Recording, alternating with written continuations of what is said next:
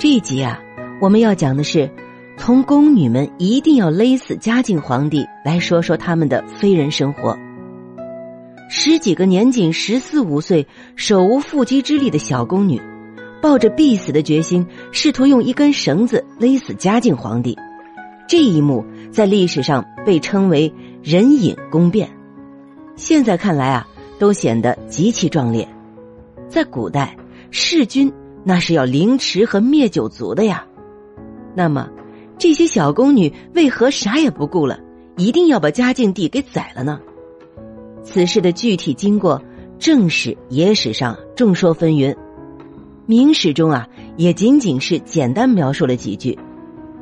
但时任刑部主事张和在自己写的《咒载》一书中，对整个事件的过程啊记录的相对比较详细可信。嘉靖二十一年，也就是一五四二年的十月二十一日，这个寒冷的夜晚，嘉靖帝呢像往常一样。来到他最宠爱的曹妃的翊坤宫就寝，然而，嘉靖帝并没有想到，死神也正在悄悄降临。深夜之后，以杨金英、苏川耀、杨玉香、邢翠莲等为首的十几个小宫女，悄悄摸进了嘉靖帝的寝宫，试图用绳子将熟睡中的嘉靖皇帝勒死。不曾想的是，几个人慌忙中将绳子结成了死结。已经被勒得半死的嘉靖帝啊，才得以留下了一口气。慌乱之中啊，参与这一次弑君行动的宫女张金莲害怕了，她趁着其他宫女还在手忙脚乱的设法弄死嘉靖帝的时候，溜出了寝宫，赶去向方皇后报信。得到消息后的方皇后丝毫不敢怠慢，急忙带上随从前往解救嘉靖帝。待众人赶到端妃寝宫之后啊。参与这次行动的宫女很快便被悉数拿下。这时的嘉靖帝已经处于休克状态，方皇后叫来了数位御医，可是没有一个敢用药，都害怕皇帝一口气上不来，那就是灭九族的大罪啊。最后啊，还是太医许申颤巍巍的调了一副药，让人给嘉靖帝喂下。几个时辰之后，嘉靖帝连吐数口淤血，终于缓过命来。另外一边，司礼监也立即对参与行动的宫女展开审讯。这些才十四五岁的宫女哪见过这种场面啊？就连带头的杨金英等人啊，都很快招供了。根据他们的供词，也进一步还原了弑君现场。其实啊，作案现场很简单，就是个故意杀人未遂。未遂的原因就是因为不会抹脖子，不会打死结儿。这里啊。真得强调一下学会打结儿的重要性。原本整个事件的过程啊，已经非常清晰。不管这些宫女们出于什么动机，已经难逃一死。可方皇后啊，却不肯放过这样一个干掉情敌的天赐良机。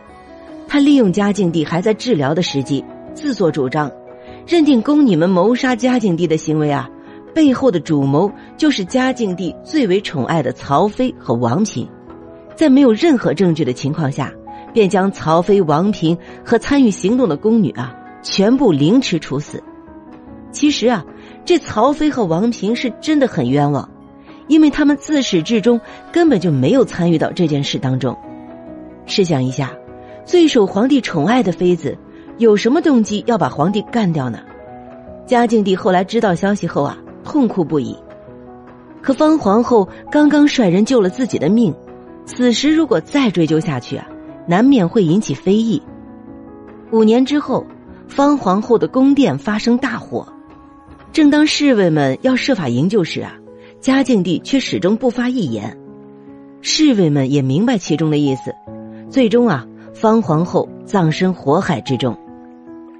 咱们啊，再倒回来说，这十几个年轻宫女，敢不管不顾的去弑君。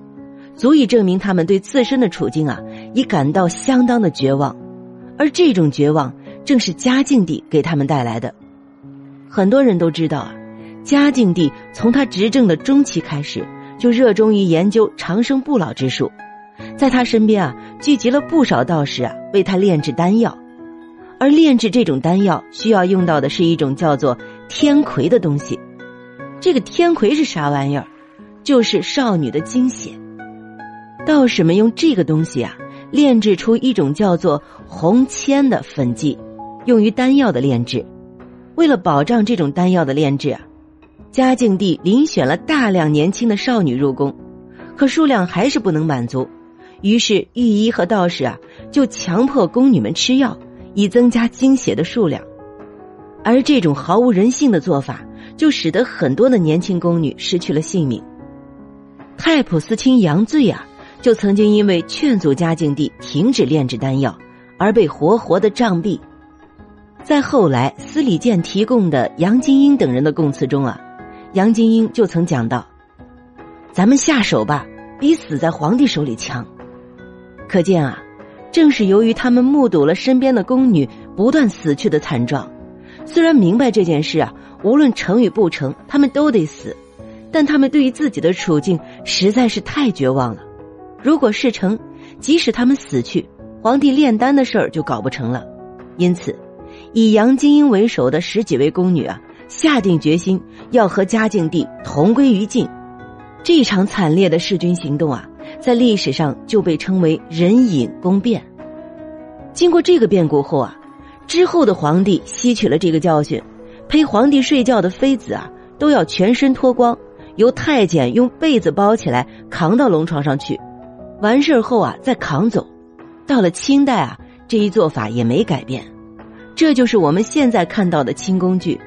只要看到妃子被用一个席子卷吧卷吧给扛在太监肩膀上送到皇帝那儿去啊，就是那个剧本或者导演顾问多少有点历史知识。并下了功夫的，要是看到清代皇帝啊，看到哪个妃子好看，就色眯眯、傻兮兮的留宿在人家那儿，您就当看个乐呵吧。因为啊，那肯定就是戏说了。那种情况在汉、唐、五代十国太正常，在嘉靖皇帝之后啊就不可能了。所以说，人家清代的皇帝啊，真的是很自律的。嘿，了凡，这又扯远了。我们这集说啥来着？哦，对了，说宫女哈。言归正传啊，中国历朝历代的宫女啊，数量都很大，普遍啊命运很悲惨，因为她们只是为皇帝和妃子们服务的下层女子。她们有的是啊，因为采选入宫的良家女孩，有的是被进献、被抢夺入宫的，有的是罪犯的老婆、女儿而充宫，来历不同。不管通过什么途径入宫，宫女们啊很少有自愿入宫的。被挑中后啊，就算自己和家人不愿意入宫，也没办法改变命运。这是一场难以抗拒的灾难。被选中的宫女们啊，主要是供后宫妃子们差遣使用，有的被分配做洒扫、洗衣、缝制等干杂活不管身份高低啊，宫女们都是最低贱的奴隶。常见的结果是啊。辛劳一生，寂寥而终。自从踏进宫门的那一刻，他们就失去了全部自由，他们的命运只能绑在自己侍奉的主子身上。宫门一入深似海啊！皇宫是皇帝的天下，是女人的牢狱。不仅仅是宫女啊，即便是后宫的主子皇后，也不过是皇帝的一件附属品。历代后宫啊，对宫女的管理都是非常苛刻的。宫女们在宫内啊各司其职，没经过允许是不能随便走动的，只能在你职责范围内啊活动。为了防止宫廷的信息泄露，严禁宫女与外界联系，哪怕是与亲人之间都不行。